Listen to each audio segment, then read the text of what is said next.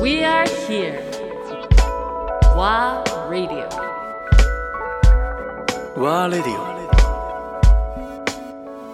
成沢義弘アンドレア・ポンピリオン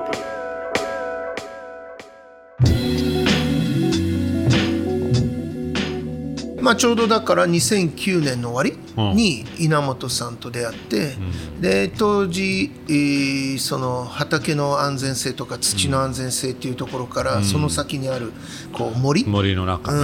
うん。森に入りたいと、into the forest したいと思っていたら、稲本さんと出会って、うんで急加速して、ん。えー彼にもう本当に、えー毎週のように会いながら、えー森のことを勉強しながら森に行きながら、でまあそういう形でさらにその森を見てくると、この環境の悪化っていうのがもう目に余るというか危機感を覚えて、でまあ当時その2009年、えー頃にサステナビリティとガストロノミーの融合というテーマ。で、えー料理を展開しようと、まあ要は料理で表現する。で食べ手に伝えると、でそういうテーマでやってたからやっぱりちょうどその世界中のこのお社会もお特にその、えーレストラン業界シェフたちがもう徐々に環境地球の環境が、えーこう取り返しつかないことになるぞと。でまあ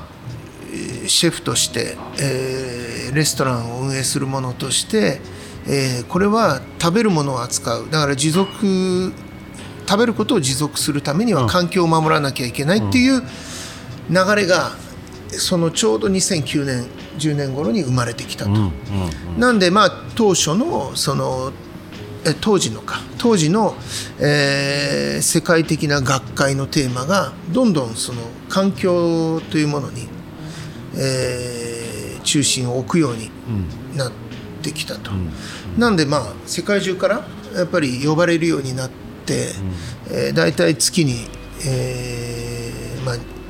2カ国から多い時は3カ国。学会とかそういう,、そう世界中で。コンファレンスとかにもそうだね。呼ばれたり、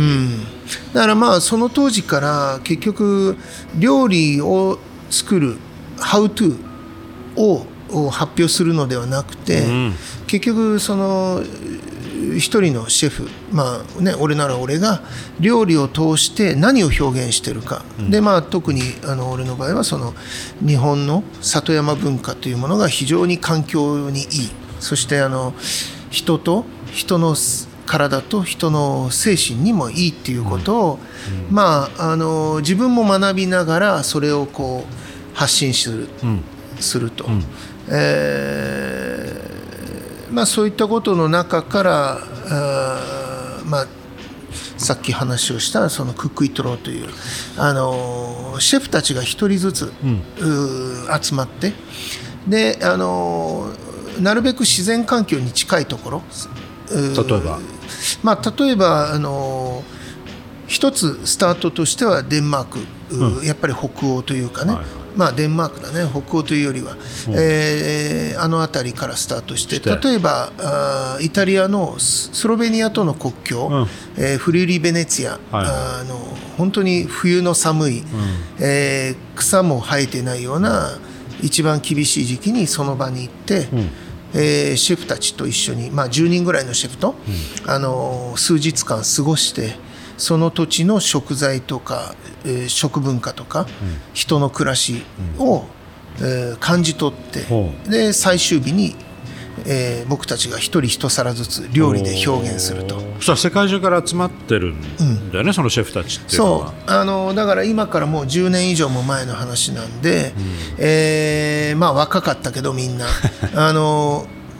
もう本当今、えー一番世界でなんて言うんだろう第一線で活躍するメンバー、えーだったんだよね。はいはい。あのまあ、イタリアのね、えーマッシモ・ボトゥーラとか、デンマークのレネ・レゼピとかね、あとは、えーブラジルのおアレクサ・アタラとか、あとニューヨークからデイビッド・チャンっていう素晴らしいシェフとか、あーもう本当に、あのーそういう今では 今となってはなんだけどね、あのー非常にこう、えートップを走り続けるシェでもすごいとフたちがね。ね、当時覚えてるけどすごいユニユニークなそうだからその当時うん、そうねだから当時はねだってなかったじゃん、そんな企画。そうだからいわゆるそのフードキャンプというかあのサバイバルのような感じで、ね、あのレストランに戻れば何十人っていうスタッフがいる。その当時でも。シェフたちが。たった一人になって、まあ、若いシェフだと20代、30代、で、まあ、40代ぐらいまでがマックスの本当に、まあ、今から10年前なんで、えーみんなもう荒々しい時期に、というかすごく個性を前面に出しながらみんな集まってみんなで、えー寝泊まりして。っていうことをね、うん。だから、まあさいえー、とちょうど2010年頃にそのイタリアのフリーリベネツィア、あーで、まあ、ちょうどそれが10 2010年の1月なんで、まあ、ちょうど俺がその寒いね2009 1年ううん。ん、9年の暮れに、えー森をテーマにっていうことでやり始めたばかりだったから、はい。それ自体をそれ自身を、えーにそのおイタリアのフリール・ベネツィアでも料理で表現して、えーまあ、木で、えー、出汁を取る森のエッセンスだとか奈良の木と杉の木をブレンドして水を入れて、えーまあ、あの香りを出す。そのフルーベネツィアで拾ってきてるそうその場ににある木でね、うん。あのまあ、もうその前に、えー日本でスタートしてたんでね、それを、いろいろこう森をなんとか森をもっと表現できないかっていうことで、森を食すっていうことで、今まで人が食べてこなかったようなものもしくは昔、まあ、食べてたかもしれないけど廃れてしまった、そういう食を、えーもう一度見直したいと思ってね、だからまああとその時に作ったのは、えー森にいる鹿のおこれを火を一切使わない、まあ、クックイットローっていうとあ。いわゆるその本本来であれば電気、ガスを使わない料理。っていう、まあ、意味もあるんで。なるほど。エネルギーをなるべく使わないっていう意味もあるんであの徹底して、まあ、俺の場合は料理で火を使わずに。だから鹿をどうするかというとやっぱりそれはあの、まあ、日本人の知恵でもあり、まあ、世界中でもあるんだけど鹿をお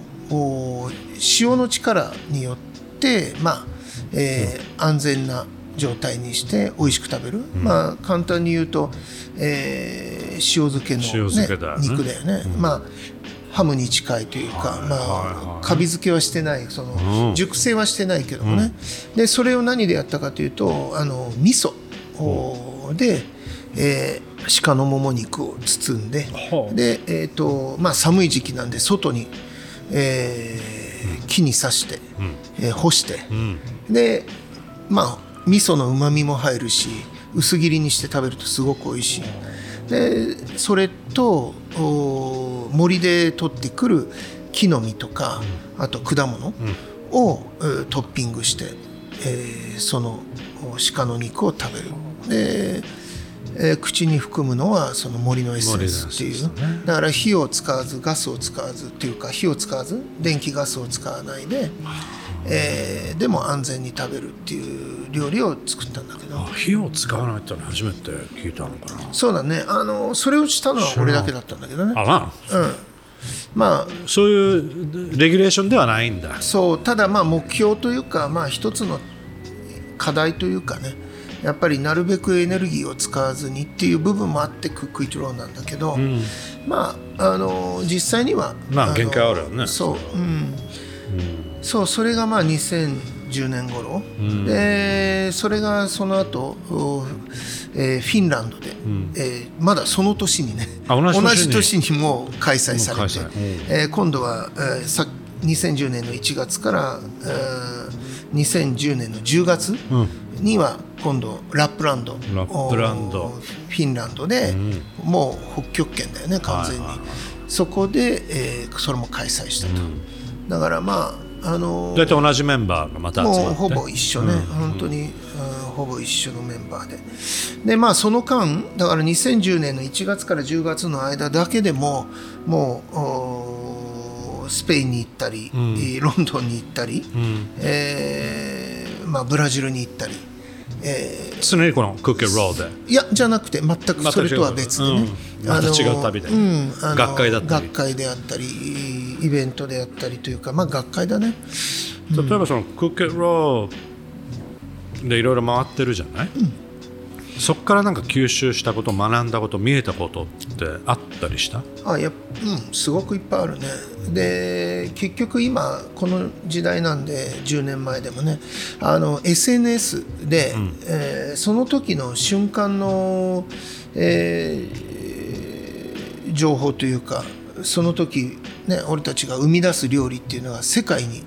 同時に伝わるわけで、はいある意味その2009年10年のクックイットローのメンバーたちがその場その場で、インスピレーションで作り出したものっていうのが今10年経ってもまあ今の世界の料理業界には大きく影響を残してる続けてる。いなるほど。ねだからまああのもちろんいろいろ吸収するものもあったけどやっぱりそこで生み出したものもすごく多くて、うん。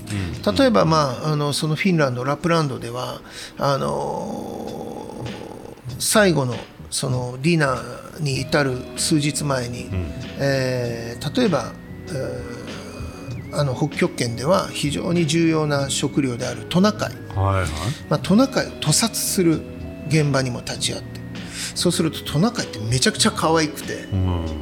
本当に可愛い顔してて。ね。でもねそれをやっぱり生きるために。うん。だからこれは動物虐待でも何でもなく、ん。そのね当たり前だけどお